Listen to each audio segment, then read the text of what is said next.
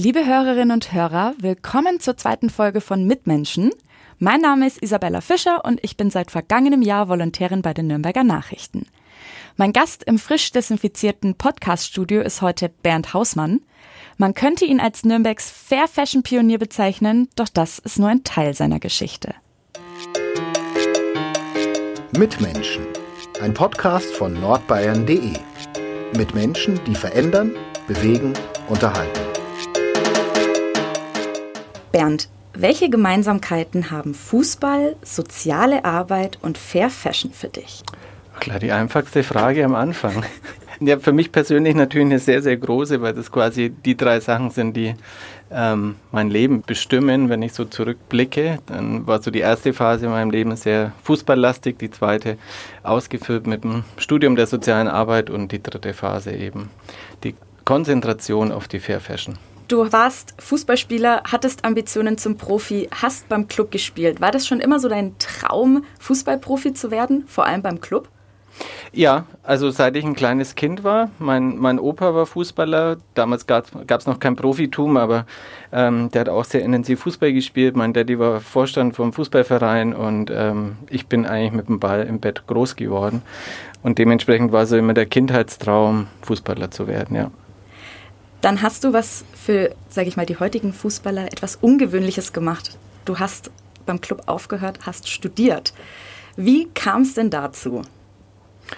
Ach, das war ein längerer Prozess, dass man, wenn man so intensiv und so leistungsorientiert spielt, dann ist natürlich äh, so ein Leben auch zum einen äh, schön, weil man Ziele erreicht und vielleicht nach außen hin irgendwie ein Leben führt, was gerne andere auch führen würden, aber gleichzeitig hat es auch sehr viel mit Verzicht zu tun. Also mir war das dann an der einen oder anderen Stelle ähm, einfach zu eng im Leben. Ich wollte ich wollt raus, ich wollte eine Weltreise machen. Ich habe mich für andere Sachen in, äh, interessiert und dann kam es so, dass mir der Fußball nicht mehr so wichtig war. Und mit so wenig Talent, wie ich gesegnet war, hätte, hätte ich extremst diszipliniert sein müssen.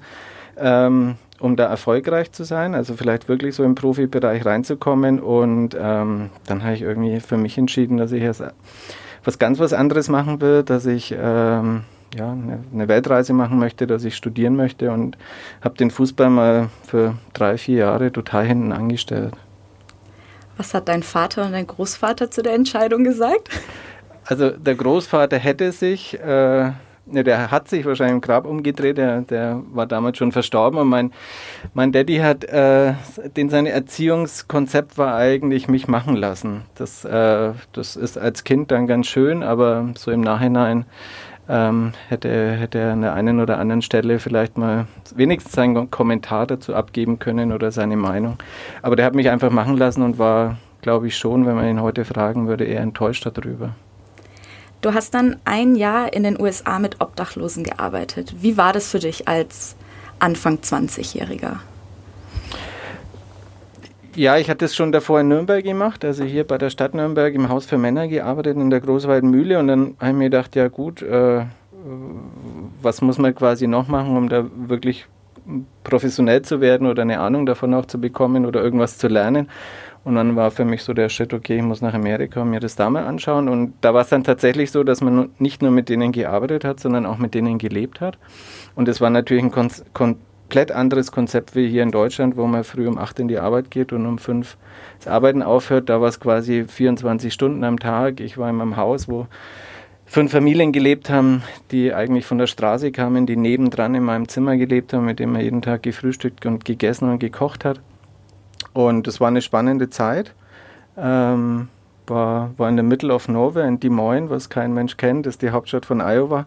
Ähm, und ja, es war, ich habe nicht Fußball gespielt, ich habe äh, mich mit ganz anderen Sachen beschäftigt und ähm, ich glaube, das waren so wichtige Einblicke, die man mal hat in, in so andere Lebenskonzepte, die einen dann schon als Mensch sehr verändern und dementsprechend auch beeinflussen. Dann bist du wieder zurück nach Nürnberg gekommen und dann ging es ja wieder los mit dem Fußball. So ein bisschen in Stein. Ein paar ähm, Sportkollegen von mir kennen dich auch noch. Ich soll liebe Grüße von vielen ausrichten. Ähm, wie kam das dann während dem Sport, dass du zur Mode gekommen bist? Das ist ja wieder ein komplett anderes Feld. Ja, da kam witzigerweise ähm, der Fußball war da nicht ganz unbeteiligt. Und zwar war ich irgendwie äh, in London auf irgendeinem Markt und habe so ein altes Fußballtrikot von Diego Maradona gesehen und wollte das unbedingt haben. Und das gab es leider nicht in meiner Größe. Und dann habe ich zu dem Verkäufer gesagt, er soll mir das doch bitte schicken. Und er hat gesagt, ne, macht er nicht. Und er war dann, also wahrscheinlich deswegen unfreundlich, weil mein Englisch so schlecht war. Auf jeden Fall war er nicht äh, sehr hilfsbereit und hat gesagt, nö, ich komme da nicht dran. Und dann wollte ich das irgendwo anders her bestellen. Das war noch so ein ganz klassisches Fußballtrikot aus Baumwolle, so wie man das früher anhatte. Und ich bin an das Trikot nicht gekommen. Und dann habe ich mir gedacht, ja gut, ich möchte es haben, dann muss ich es selber machen. Und dann hatte ich die Idee, ähm, das war so, die, so eine Retro-Zeit damals, wo auch Adidas Original gegründet hat, ähm, oder wo Adidas seine alten äh, Trikot-Klassiker wieder ausgepackt hat und Schuhklassiker und die quasi so als Retro-Linie aufge, ähm, aufgelegt hat und das dann Adidas Originals genannt hat. Also es war so ein Retro-Trend und dann habe ich mir gedacht, okay, ich mache so, so alte Fußballtrikots nach. Also Maradona, Pele, Sparwasser. Ähm, und dann haben wir so eine kleine Kollektion gemacht. Ich habe damals einen Freund gefragt, ob er mitmacht. Ähm, das war dann recht erfolgreich. Wir haben für den 1. FC Nürnberg die Retro-Trikots gemacht, für 1860, für die Spielvereine Kräuter Fürth. Ähm, und so bin ich irgendwie in die, in die textile äh, Schiene gekommen. Also da war Fußball auch so ein bisschen mitverantwortlich und dann haben wir so angefangen, Fußballtrikots nachzumachen. Und plötzlich habe ich in, ähm, damals in, in Kroatien haben wir Retro-Fußballtrikots produziert und dann war ich so mittendrin und ähm, war so ein bisschen im Textilbusiness tätig, ja. Wie war da so der Start? Warst du schockiert, wie es in der Textilbranche zugeht oder wie kam dann eigentlich die Initialzündung, okay, ich möchte, ähm, ich möchte Glory gründen? Nein, der Start war erstmal, dass ich keine Ahnung von nichts hatte. Also ich kannte die Textilindustrie nicht. Ich habe mich ein bisschen mit Mode beschäftigt. Ja, aber du in, in so einer Form, wie wir das gemacht haben, arbeitet man mit Agenten und diese Agenten platzieren irgendwie Aufträge in Fabriken, die sie kennen. Dementsprechend, ich war da auch nie in einer Textilfabrik. Ähm, aber so als Sozialarbeiter beschäftigt man sich natürlich mit Menschenrechten und dann kommt man relativ schnell dazu, okay, wer, wer ist quasi die Industrie, die am meisten Menschen beschäftigt und dementsprechend leider auch die meisten Menschen ausbeutet. Das ist die Textilindustrie. Also ist die zweitgrößte Industrie, ist die zweitdreckigste Industrie, also was Abwässer angeht, was Verschmutzung der Umwelt angeht und gleichzeitig eben was auch Bezahlung von Textilarbeiter angeht. Ich meine, das kennt man, glaube ich, mittlerweile, das haben viele im Kopf, dass da einfach eine extreme Ungerechtigkeit herrscht. Und ich war so mittendrin und habe erst so im, im Doing dann quasi, so wie wir diese Firma hatten und die immer erfolgreicher wurde und ich mich dann entscheiden musste, höre ich jetzt als Sozialarbeiter auf, was ich dann gemacht habe und mich da selbstständig gemacht habe, da habe ich mich zum ersten Mal so auseinandergesetzt überhaupt mit dieser äh, mit dieser Industrie und sobald man da ein bisschen tiefer geht, ähm, ja, stößt man zwangsläufig auf diese Themen. 2007 ging es ja dann los, der erste Glory-Laden in Nürnberg. Wie war der Start? Ich bin jetzt ein bisschen jünger als du. Ähm, 2007 war ich 13 Jahre alt und damals wäre für mich so, sag ich mal, Fair Fashion so die traditionelle Ökomode gewesen. So nicht cool, irgendwie ein bisschen kratzig. War das damals wirklich so?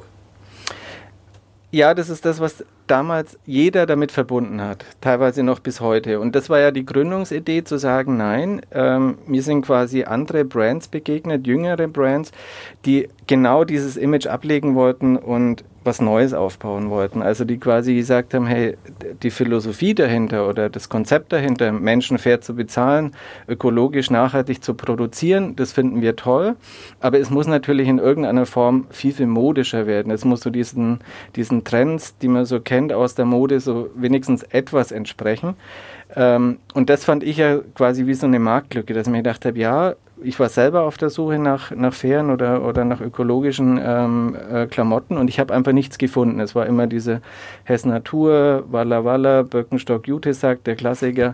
Ähm, aber es war nichts, was ich mir dachte, okay, das ziehe ich jetzt an. Und dann war ich eben auf Messen in, in Berlin oder Paris und plötzlich sehe ich Brands, ähm, die genau das verbinden. Also zum einen sich Gedanken zu machen über Produktion, über Nachhaltigkeit, aber eben auch über Mode. Und dann habe ich mir gedacht, okay, es braucht in Deutschland einfach so einen Laden, der quasi genau ähm, solche Marken zusammenfasst. Und das war so die Gründungsidee von Glory. Und dementsprechend war so die Anfangszeit immer damit verbunden, dass man genau diesen Fragen versucht, was entgegenzusetzen, allein Produkte entgegenzusetzen, die, die zeigen, ähm, dass es anders geht. Also dass man auch ein jüngeres, ein modisch, modischeres Publikum ähm, sowas anbieten kann und die das gut finden. Jetzt ist ja schon oft der Name Glory gefallen. Ich glaube, wir müssen noch ganz kurz erklären, was Glory eigentlich bedeutet, also was es ausgeschrieben bedeutet. Es heißt Globally Responsible Fashion und vielleicht sollte man auch noch sagen, dass es natürlich stationäre Läden sind. Also ein Laden in Nürnberg, wo man hingehen kann oder ein Online-Shop, der auch in Nürnberg ist, wo man quasi Sachen online ähm, bestellen kann. Und ähm, ja, wir haben ja mittlerweile nicht nur einen Laden, sondern ein paar mehr, ähm, dass auch die Zuhörer wissen, was so ein bisschen dahinter steht. Dazu kommen wir noch zu den anderen Läden und zu ähm, den weiteren Plänen. Alles gut. Warum war Nürnberg für dich der richtige Ort, den Laden zu gründen? Hast du dir nicht überlegt, hey, Berlin ist hipper, ist größer, ist cooler oder war Nürnberg genau richtig? Ja, es fragen immer ganz, ganz viele. Wir haben bis heute keinen Laden in Berlin, warum wir nicht in Berlin sind. Ähm, das ist so eine ganz banale Antwort. Ich, ich habe einfach in Nürnberg gewohnt und hatte die Idee in Nürnberg und ähm, ja, ich sage dann immer, Adidas und Puma kommt auch von hier. Also ähm, man kann hier schon eine textile äh, Karriere starten. Ähm, dementsprechend, wir haben hier angefangen oder ich habe hier angefangen und ähm, wir haben jetzt in Hamburg zwei Läden, in Berlin hat sich das bisher noch nicht ergeben. Ähm, und ich wehre mich auch da, so ein bisschen dagegen, man muss irgendwo sein oder man muss irgendwo leben oder es ist cooler da oder cooler da. Ich finde Nürnberg eine schöne Stadt, wir haben in Augsburg einen Laden, das ist schön und ähm, wenn sich Menschen da wohlfühlen und da einkaufen wollen, freuen sie sich hoffentlich, dass wir da sind. Das heißt, man könnte ja fast sagen, du warst der erste Laden, der ausschließlich fair produzierte Klamotten verkauft hat. Wie hast du denn ab 2007 überhaupt auf dich aufmerksam gemacht? Waren die Leute damals schon bereit, mehr Geld für Klamotten auszugeben? Und wir hatten Glück, dass tatsächlich so in, in Deutschland eigentlich das erste Mal war, dass so ein, so ein moderneres Konzept äh, umgesetzt wurde. Natürlich ist es immer schwer zu sagen, wir waren die Ersten, weil es gab ja die Naturtextile, so nenne ich die immer quasi die erste Generation. Und es ist ganz wichtig, die zu schätzen und die zu ehren, weil wenn man, es wird immer so ein bisschen abfällig eben über die Ökos oder ähm, die Leute, die sie nicht richtig anziehen, gesprochen. Das, das sehe ich anders, weil ohne die wird es uns natürlich nicht geben, über das, was die entwickelt haben an Produktionsmöglichkeiten und, und, und. Aber wir waren quasi so von dieser jüngeren ähm, Generation tatsächlich so ein bisschen Vorreiter in Deutschland. Und dadurch hatten wir unheimlich viel Presse. Also bei uns war, wir waren im Heute-Journal, wir waren im Spiegel, wir waren im Stern mit, mit äh, wer unseren Laden kennt, muss vielleicht mit mir schmunzeln. Also der Laden ist relativ klein am Rande der Innenstadt und man war, hat, hatte plötzlich eine totale Aufmerksamkeit, weil man halt so ein neues Konzept hatte. Ähm, und dementsprechend haben wir relativ schnell ähm, ja, Zulauf bekommen, weil es Leute gelesen haben. Und damals war es dann lustig, da sind dann Menschen mit dem Bayern-Ticket aus München oder Regensburg zu uns gekommen, weil sie halt von uns gelesen haben. Und damals gab es noch nicht in jeder Stadt solchen Laden und kamen dann gerade gerne am Samstag zu uns und haben bei uns eingekauft. Ich habe natürlich auch bei uns im Archiv mal gestöbert. Wir haben auch einen Artikel von 2007 mit 16 Labels wurden damals geführt im allerersten Glory. Wie viele führt ihr denn heute? Im Laden und vielleicht auch im Online-Shop? Also insgesamt, glaube ich, haben wir in allen Läden so an die, an die 400 Brands, wobei natürlich äh, so, man kann so 15 ähm, rausnehmen, wo, wo wir wirklich einen guten Umsatz auch fahren.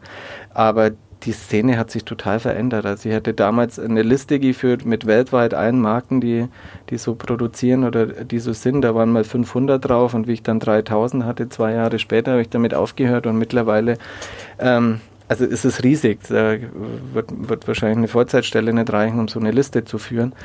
Also es hat sich total was bewegt die letzten 14, 15 Jahre. Es ist schön zu sehen und es ist schön, das so in, in irgendeiner Form begleiten zu können. Gibt es auch in Nürnberg mittlerweile Labels, die fair produzieren, mit denen ihr Kontakt habt? Ja, gibt. Ähm, also es gibt äh, Läden in Fürth oder Erlangen, so wie wir sind. Es gibt äh, Händler, die viele ähnliche Brands haben, die wir auch verkaufen, also die auch sehen, dass es wichtig ist, ähm, nicht das als Trend zu begreifen, sondern eben auch das äh, aus Überzeugung auch mitzumachen. Und es gibt mittlerweile auch Hersteller in Nürnberg, genau, oder in der Region, ähm, sogar einige. Und das ist natürlich schön zu sehen, ähm, ja, dass es überall wächst, also von, von Marken her, von, von Läden her, ähm, von ja, äh, Aufmerksamkeit in den Medien. Ähm, und man merkt einfach, dass so raus oder weg von diesen Lebensmitteln, wo das ja seit langem schon Thema war, dass das Textil immer, immer mehr ins Bewusstsein ähm, der Kunden kommt. Also dass immer mehr sich darüber Gedanken machen, äh, wo kommt eigentlich meine Kleidung her. Ihr verkauft ja nicht nur fair produzierte Ware, sondern ihr legt ja auch einfach sehr viel im Büroalltag Wert darauf. Ähm, wie kann man sich das vorstellen? Was ist bei euch vielleicht anders wie in einem Großraumbüro? Ja, es ist klar, wenn man, wenn man so ein Thema hat, dass man natürlich auch versucht, ähm, in, seinem, in seinem Arbeitsalltag alles dementsprechend auszurichten. Also das heißt, bei uns im, sind, glaube ich, einer der wenigen Online-Shops, wo man anklicken kann, dass man ähm, gebrauchte ähm, Kartons äh, äh, quasi bekommt und keine neuen. Und wir haben Ökostrom und wir kochen gemeinsam immer aus dem Bioladen und solche Sachen. Ähm, für uns ist es selbstverständlich, weil es natürlich irgendwie, man kann nicht auf der einen Seite nach außen hin verkaufen, möglichst ökologisch und nachhaltig zu sein und dann in so einem Alltag äh, ja, da anders handeln. Also ähm, das eine muss mit dem anderen zusammenhängen und wir reden da auch gar nicht viel drüber oder wir kommunizieren das eigentlich auch gar nicht bei uns auf der Seite, weil das für uns eine Selbstverständlichkeit eigentlich ist, wenn man solche ähm, Mode oder Klamotten verkauft, dass man dementsprechend auch die anderen Sachen danach ausjustiert. 2016 wurde dir von der Stadt Nürnberg der Preis für diskriminierungsfreie Unternehmenskultur verliehen, damals noch vom Altoberbürgermeister Ulrich Mali. War das für dich nochmal ein Ansporn, dass es auch von, von städtischer Seite gesehen wird, dass sich da wirklich was bewegt in Sachen fair produzierte Kleidung? Ja, das hat uns natürlich gefreut, aber wir wurden eigentlich von der Stadt immer gut unterstützt. Also ähm, sei es das Umweltamt oder, oder eben auch vom Oberbürgermeister damals. Ähm, also von der Seite war, war alles gut und ähm, wir fühlen uns eigentlich sehr, sehr wohl. Und man merkt es natürlich nicht nur, wir haben einige Preise noch bekommen, auch zu dem Thema. man merkt einfach, dass die Leute anfangen, drüber nachzudenken. Es ist, Nachhaltigkeit ist eh so ein Trend. Ähm, Lebensmittel, klar, Textilien aber auch. Und wir haben jetzt in Nürnberg hier ähm, äh, die Gründung der Fair Toys Foundation, also ähm, was ja auch so ein, ein bisschen die Schwester der Fair Wear Foundation ist. Das ist quasi die Grundlage für unsere Sozialstandards, diese Organisation. Also Nürnberg ist da schon eine Stadt, ähm, eben Stadt der Menschenrechte, die da sehr, sehr viel macht und ähm, wo wir uns auch gut unterstützt fühlen. Also das äh, darf ich an der Stelle schon sagen. Du hast es gerade schon gesagt, ähm, Fair Fashion ist ein Trend und auch viele, ich nenne jetzt keine Namen, aber viele sehr große Modeketten bringen jetzt auch ähm, ja, Commercials, Marketing-Kampagnen auf den Markt, wo sie sich extrem umweltfreundlich präsentieren mit Conscious Collections. Kannst du sowas ernst nehmen oder kann sich da der Kunde auch verarscht fühlen? Ja, es ist beides. Man muss einfach genau hinschauen. Ähm, und ich vergleiche das mal gern mit der Lebensmittelbranche. So ver äh, verstehen es, glaube ich, die Menschen besser. Ich finde es prinzipiell gut, dass es beim Aldi eine Biomilch gibt. Das Entscheidende ist natürlich, wie werden die Sachen dort produziert und ist das Produkt an sich gut. Und genauso schaue ich im Textilbereich rein. Also wenn, wenn H&M, wenn Primark irgendwelche Sachen machen, ähm, ist das Produkt wirklich 100% nachhaltig? Also es besteht es wirklich aus 100% Bio-Baumwolle oder sind da 3% Bio-Baumwolle und sie durchs Marketing äh, verkaufen sie es quasi als nachhaltiges Produkt. Das ist das Entscheidende. Leider ist es oft so, dass gerade diese, diese Discounter entscheidende Fehler an den Punkten machen. Also es ist äh, nicht zertifiziert, ähm, die Arbeitsbedingungen sind sehr, sehr schlecht. Ähm, es ist quasi nur ein Teil in dieser Kette, was die ändern. Das ist zum Beispiel das Material, dass sie anstatt Baumwolle Bio-Baumwolle einkaufen, aber alles andere danach, wie gefärbt wird, ähm, wie die, welche Löhne die Arbeiter bekommen, ist alles gleich. Und das ist mir natürlich zu kurz gedacht. Deswegen ähm, ähm, würden wir das kritisieren. Gleichzeitig merken wir natürlich auch, dass vielleicht durch unsere Arbeit oder auch so durch äh, die Kunden ähm, so ein so ein Bedarf da ist, dass die merken, sie müssen da was machen. Und das stimmt mich wieder optimistisch, dass wir mit unserer Arbeit die schon so ein bisschen triggern können, dass die da noch mehr nachlegen.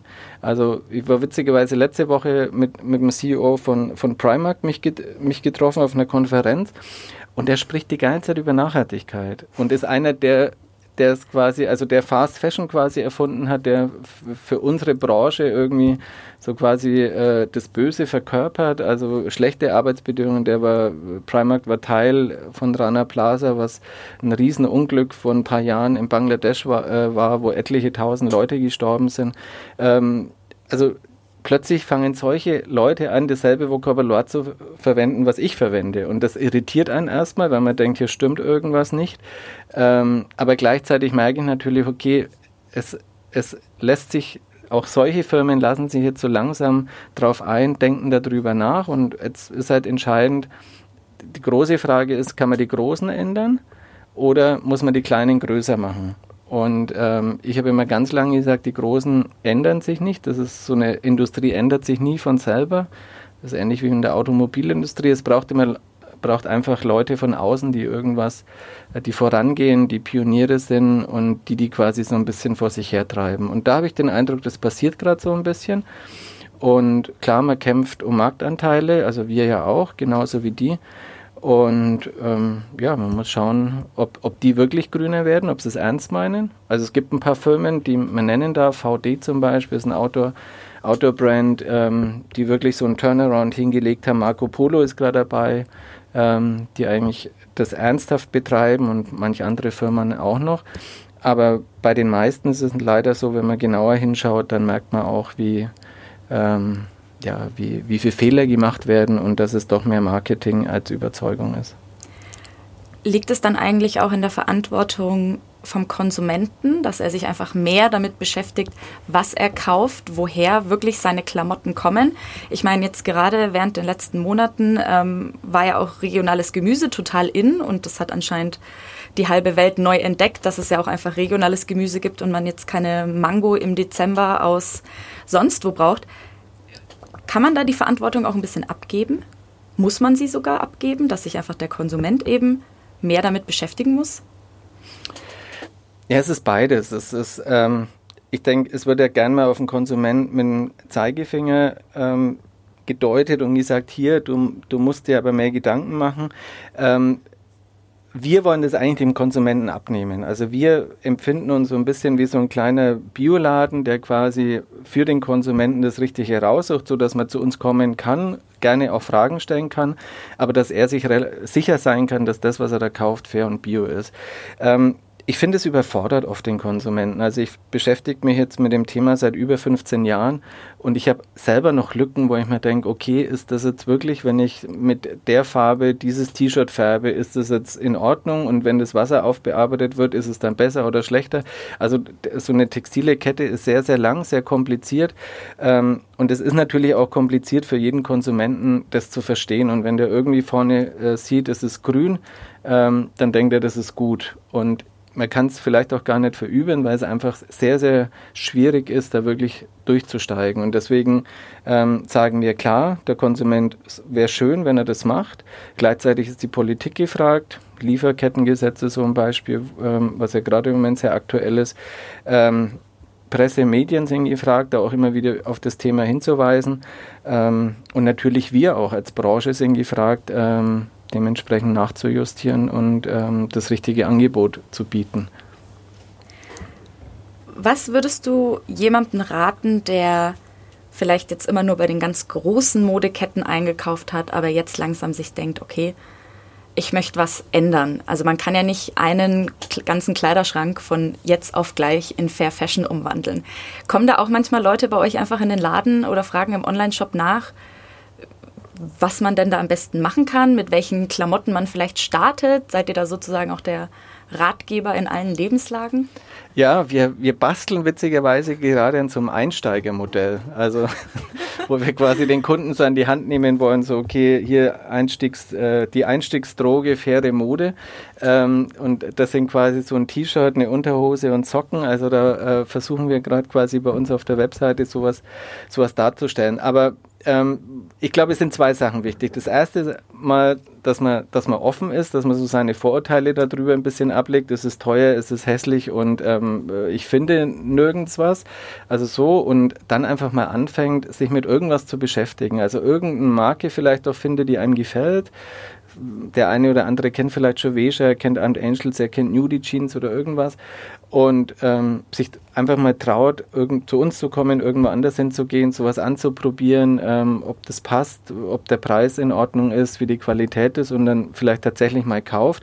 Und was ich sehr empfehle, was ich eigentlich immer wunderschön finde, versucht diese Geschichten hinter diesen Brands mal zu, zu erfahren, weil ähm, das ist das Schöne in unserem Bereich ist tatsächlich, dass es ganz, ganz viele schöne Projekte dahinter gibt. Also das heißt, ähm, Lieferverträge mit äh, peruanischen äh, äh, Alpaka-Bauern und ähm, irgendwelche kenianischen Kinder, die T-Shirts malen und wo die Schule gebaut wird. Also ähm, man kann ganz viel entdecken und das ist eigentlich das, was äh, mir persönlich auch immer sehr viel Spaß macht, dass man einfach merkt, man unterstützt wunderschöne Projekte, die ähm, die es oft selber vergessen, über sich zu sprechen also es ist eher so, dass die eben keine Marketingmaschinerie dahinter haben, die das so toll verkauft.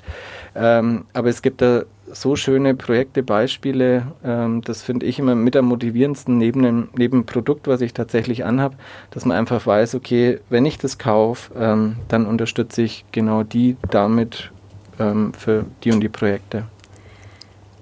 Ist es dann eher ein Miteinander anstatt ein Gegeneinander in der Fair Fashion Branche? Es war tatsächlich so am Anfang. Also es war ähm, ein, ein, großes Miteinander, eine große Unterstützung. Ähm, aber dazu ist die Branche jetzt zu erwachsen geworden. Also die, die Ellenbogen sind alle ausgefahren und natürlich gibt es die Unterstützung noch und wahrscheinlich größer wie in der konventionellen Branche. Ähm, aber es geht mittlerweile tatsächlich um viel Geld auch. Und dementsprechend ist es nicht nur ein Miteinander, sondern es ist eben auch ein Gegeneinander. Aber ich glaube, das ist so die, die normale Entwicklung von, ähm, von solchen in, ja, Branchen wie von, von Klein und Baby sein über Kind zum Erwachsenwerden. Und die Branche so ist circa 15, 16, 17 Jahre alt und jetzt, sie, jetzt kommen sie aus der Pubertät und jetzt müssen sie langsam Geld verdienen und dementsprechend ähm, geht es mittlerweile auch so zu in der Branche. Ich wollte es nicht ansprechen, jetzt muss ich es doch ansprechen, Stichwort Corona. Merkt ihr, also erstmal, wie, wie waren die vergangenen Monate bei euch? Ich meine, die Läden waren ja wahrscheinlich alle zu in ganz Deutschland. Ähm, Insgesamt gibt es ja neun Glory-Läden, zwei davon sind in der Schweiz. Ähm, war dann der komplette Fokus auf Online? Habt ihr gemerkt, okay, die Leute kaufen jetzt wirklich verstärkt auch online fair gehandelte und fair produzierte Mode? Also klar war es erstmal ein Schock, ähm, so einen Laden zuzumachen. Also das ist für so einen Händler, also wie mich zum Beispiel, ich habe jetzt seit 14 Jahren diesen Laden und der Laden war einmal am Nachmittag zu, wie mein Daddy gestorben ist, äh, weil ich da im Laden war, da war der, war der Laden zu. Ansonsten hat der Laden offen und plötzlich muss man den Laden sechs Wochen zusperren. Also das war psychologisch eine Katastrophe. Ähm, aber prinzipiell muss man sagen, haben wir das eigentlich ganz gut überlebt. Äh, wir sind jetzt in Nürnberg nur ich glaube, aktuell 3% unter Vorjahresumsatz. Also, es, obwohl wir den Laden sechs Wochen zu hatten, das ist schön. Ähm, das freut uns, weil wir wahnsinnig viel Unterstützung auch hatten. Ähm, das war schön zu sehen, dass unsere Stammkunden kamen, Gutscheine gekauft haben und danach einfach wieder kamen ähm, und einkaufen gegangen sind, weil wir auch so ein bisschen Angst haben mit Maske und dass, äh, dass es vielleicht äh, doch nicht so sexy ist und man dann vielleicht doch keine Klamotten kauft. Aber es ist nicht so. Also wir sind eigentlich wieder sehr, sehr zufrieden. Und natürlich war es auch so, dass der Online-Shop ähm, besser performt hat in der Zeit. Ähm, klar, weil die Leute zu Hause waren und eingekauft haben. Aber es gab ja auch immer diesen, diesen Gedanken, okay, jetzt wird alles besser und alle ähm, äh, alle sind entspannt, machen sich Gedanken übers Leben und danach kauft jeder nur noch faire Mode. Dem ist natürlich nicht so, ganz im Gegenteil. Ähm, also mein Eindruck ist, dass, äh, ja, dass es teilweise noch härter wird, weil ähm, ja, die Leute weniger Geld haben oder weil einfach der Druck auch so in, der, in unserer Branche selber zum Beispiel größer ist, die Brands Geld verdienen müssen, um, um überhaupt äh, überleben zu können. Und ähm, ist schön für uns, dass der Online-Shop ein bisschen besser lief in der Zeit oder jetzt auch immer noch ganz gut läuft. Aber jetzt den, den größten Turnaround und ähm, hin zur, zur fairen Mode, den, den, da müssen wir noch viel dafür tun, auf jeden Fall. Glaubst du, dass der Turnaround irgendwann kommen wird? Ja, auch da orientiere ich mich gerne an der Lebensmittelbranche. Also ähm, die sind ja so zwischen 7 und 8 Prozent vom Gesamtumsatz und wir sind vielleicht bei 0,5 Prozent vom Gesamtumsatz im Textilbereich. Also dementsprechend glaube ich schon, dass wir Entwicklungspotenzial haben. Ich glaube schon, dass sich da einiges tun wird. Aber natürlich sehe ich auch die Endlichkeit. Also, ähm, dass es vielen Leuten einfach egal ist, was sie kaufen. Und das an der Mode hat man noch die Chance, dass man vielleicht ein Produkt macht, was Leute unabhängig davon, ob es fair oder bio ist, kauft.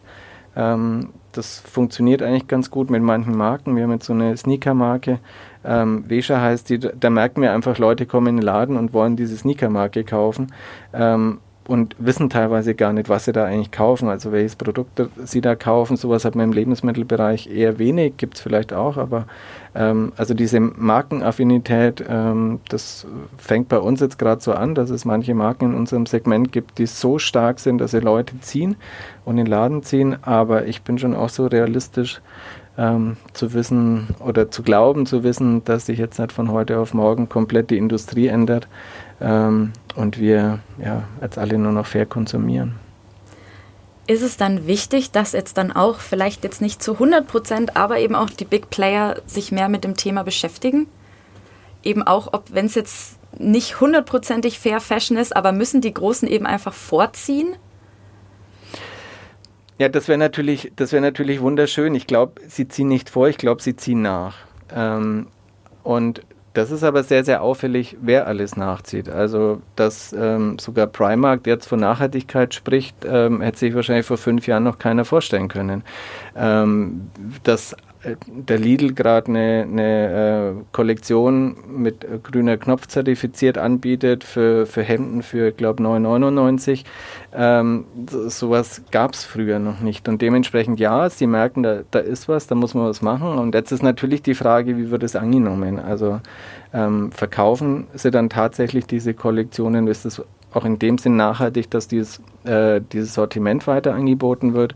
Oder ist jetzt mal so ein, kurzer, so ein kurzes Aufpoppen, weil das Thema halt auch gerade so präsent ist und ähm, wird es dann wieder fallen gelassen? Also das äh, verfolge ich selber sehr gespannt und äh, tendenziell freue ich mich drüber, wenn sowas passiert. Also ich sehe das eher so als ähm, als Erweiterung von, von so einem Spektrum, wie man Kunden anspricht, weil natürlich bestimmte Kunden zu uns nie kommen würden und man muss die quasi da ansprechen, wo sie hingehen. Und ähm, da zu unterstützen, tun wir an der einen oder anderen Stelle auch. Also wir ähm, beraten da an der einen oder anderen Stelle auch mehr größere Firmen. Ähm, und ja, es wäre schön, wäre schön, wenn sich da was tun würde. Thema Preis. Ich habe mich vorhin mal auf eurer Homepage ein bisschen durchgeklickt. Es gibt ja auch tatsächlich, sage ich mal, Basics wie T-Shirts, Hoodies, Jogginghosen, die jetzt nicht teurer sind als, ich nenne keinen Namen, bei größeren Modeketten. Wie kann es sein? Wie setzt sich bei Fair Fashion der Preis zusammen?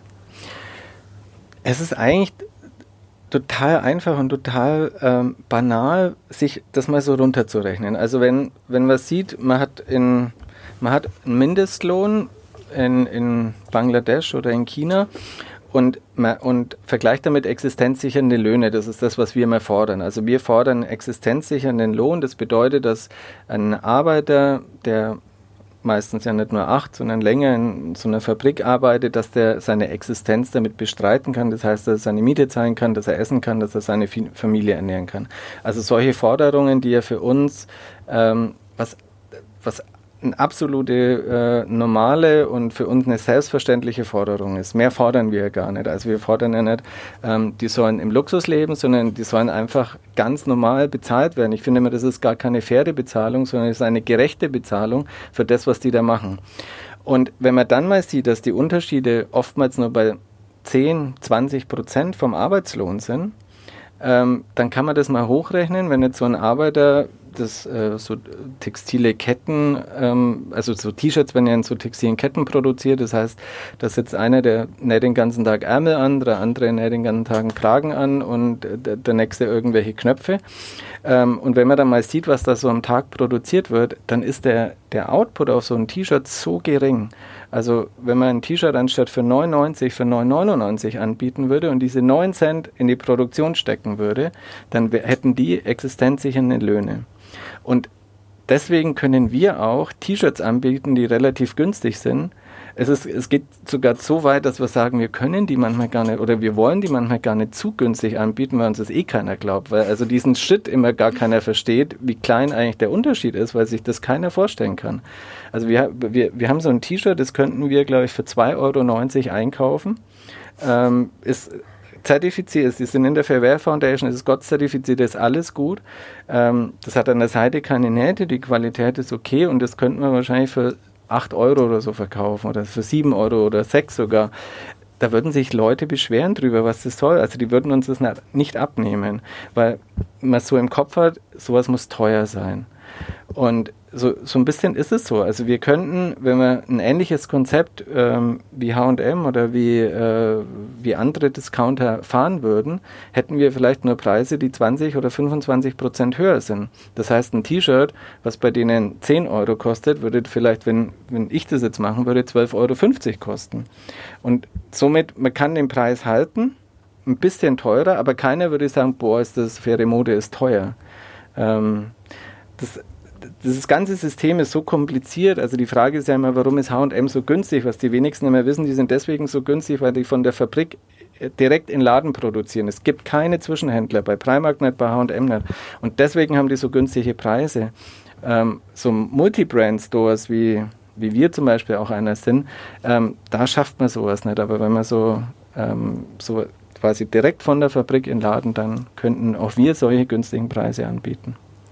Es sind jetzt schon diese Begriffe gefallen, äh, Fairware Foundation, Gott-Siegel. Wie viele Siegel gibt es denn eigentlich im Fair Fashion Bereich? Es gibt auf jeden Fall so viele, dass sich keiner mehr auskennt. Also viel zu viele. Jetzt gibt es ja auch noch den grünen Knopf und dann gibt es noch Fair Trade, die machen auch was im Textilbereich. Ähm, ja, es ist leider so. Also man muss sich da wirklich mit beschäftigen und das ist eben auch so ein Punkt, wo wir sagen, okay, wir versuchen das dem Kunden abzunehmen. Ähm, Im Endeffekt, es gibt zwei Sachen, was man unterscheiden kann. Das eine ist ähm, die ökologische Seite, also wie wird, wird die Umwelt mit dem T-Shirt äh, durch Chemikalien, durch Abwasser ähm, vergiftet oder durch Pestizide. Und das andere ist die soziale Seite, also wie werden Menschen bezahlt. Und was die Großen auch gern machen, weil es natürlich tendenziell günstiger ist, das Ökologische wird gern das ist relativ einfach umzusetzen. Es ist oft gar nicht so teuer, da ist es eher schwierig, die Prozesse zu ändern. Aber was ganz wenige machen, ist die soziale Seite umzusetzen, weil das natürlich sofort ins Geld geht, ähm, wenn ich aber mehr Geld gebe. Und um darauf zurückzukommen auf die Siegel, also im Endeffekt, es gibt ein Siegel für das ähm, Ökologische, es gibt ein Siegel für das Soziale und da kann man eigentlich sagen, der GOTS-Standard ähm, ist quasi das Siegel fürs Ökologische und im Sozialen berufen wir uns immer auf die Fairware Foundation, so heißt die, die eben existenzsichernde Löhne ähm, fordert. Und wir versuchen immer anhand von diesen Kriterien unsere Ware auszusuchen. Ich finde, daran merkt man, dass man wirklich als Konsument sich nicht aus der Verantwortung stehlen darf, sondern sich auch wirklich ähm, damit beschäftigen soll. Wie viele Leute seid ihr denn mittlerweile bei Glory? Ähm, Ach, wir sind gleich insgesamt so 60, aber da das ja alles in den Außenstellen ist, ähm, also in den Läden in Luzern, in äh, Zürich, Hamburg, Stuttgart, Augsburg und und und, ähm, verliert man auch manchmal den Überblick, also weil wir ähm, nicht alle unter einer Firma firmieren. Ähm, deswegen sind es manchmal 55, manchmal sind es 64, aber so um die 60 rum ähm, sind wir. Habt ihr Pläne, hast du Pläne, weitere Glory-Geschäfte aufzumachen? Vielleicht in Berlin? ja, das ist, ähm, das fragen immer natürlich ganz viele. So Wachstum, wie viel Umsatz macht ihr, ähm, wo geht's hin? Ähm, selbstverständlich haben wir Pläne, selbstverständlich ähm, äh, freue ich mich, wenn es mehr Glory-Läden gibt. Aber wir haben keine so klassische Wachstumsstrategie. Ähm, also so, ich sammle Geld ein, ähm, pflaster 50 Glory-Läden ähm, in Deutschland oder vielleicht in Europa in die Welt und verkaufe mich am Ende noch als Startup und alles ist toll und ähm, äh, alles ist cool vor allen Dingen. Unser Wachstum geht immer über Menschen. Also wenn ich Menschen ähm, kennenlernen, die in dieser Stadt einen Glory-Laden aufmachen wollen. Also Glory funktioniert, äh, wir sagen immer Franchise, also das ist ein System, wo Leute quasi die Philosophie von Glory versuchen in ihrer Stadt umzusetzen. Und ähm, das Einzige, was man quasi machen muss äh, oder was man übernehmen muss von Glory, ist die Philosophie und das Logo. Und wir haben kein klassisches Franchise-System, so wie bei McDonalds, so du darfst nur, darfst nur Burger verkaufen und ähm, zu dem und dem Preis, sondern die können alle selber machen. Und wir wachsen quasi mit den Menschen. Also wenn ich Menschen habe, ähm, die, denen ich das zutraue, in ihrer Stadt einen Glory-Laden aufzumachen, dann machen wir das. Und tatsächlich im Moment ist es so. Also wir haben wieder ähm, quasi zwei, zwei ähm, Menschen, die in ihrer Stadt es machen wollen. Das ist Wien und München. Und wie es ausschaut, wenn wir dann nächstes Jahr Läden eröffnen und dann gibt es nicht neun, sondern elf Glory-Läden und den Online-Shop. Aber wenn das nicht klappt, dann gibt es halt nur neun. Und ich habe ich hab nicht dieses Bedürfnis jetzt, äh, ja, in fünf Jahren 100 zu haben, sondern wenn es kommt, dann haben wir nächstes Jahr elf und vielleicht übernächstes Jahr 20 oder wir haben in fünf Jahren auch neun und alles ist gut. Also ähm, ich habe zu essen und ich kann wo wohnen, das reicht mir. Was sind deine persönlichen und vielleicht auch beruflichen Träume fürs nächste Jahr?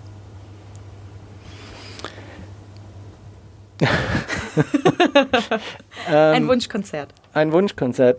Ja, tatsächlich, dass ich mich freuen würde, wenn das klappt, wenn wir in Wien und München einen Laden eröffnen. Das ist natürlich schön. Und ich freue mich schon auch immer, wenn ich merke, dieses, ähm, dieses Ziel, diese, diese Industrie oder ähm, die, diese ähm, Modelandschaft so ein bisschen umzukrempeln, dass wir da erfolgreich sind. Also dass das, was wir uns überlegen, dass wir vielleicht an der einen oder anderen Stelle so ein bisschen äh, jemand vor uns her äh, jagen oder äh, bestimmte Themen besetzen mit kleinen Kampagnen, ähm, dass das funktioniert, das ist natürlich, äh, das würde ich mir wünschen. Und diese ganze Industrie ein bisschen nachhaltiger zu machen, das äh, bleibt einfach ein großes Ziel von mir. Und das ist nicht nur Glory größer zu machen, sondern so ein bisschen schon auch ähm, so dieses Thema auch zu spielen. Also wir sind ja auch vielen Schulen, in, in Unis. Ähm, und versuchen halt immer auch so ein bisschen Bildungsarbeit da mitzumachen, um, um Leute aufzuklären, was eigentlich da draußen passiert. Ähm, und das ist eigentlich jedes Jahr mein Ziel, da so ein bisschen noch mehr zu machen, uns bekannter zu machen und auch äh, ja, dieses Thema viel, viel präsenter zu halten in der Öffentlichkeit. Um jetzt den Bogen wieder zurückzuspannen, zieht es dich noch manchmal zurück zum Fußball? Hast du dir vielleicht überlegt, Mensch, Fußballprofi wäre jetzt im Nachhinein doch ganz cool gewesen?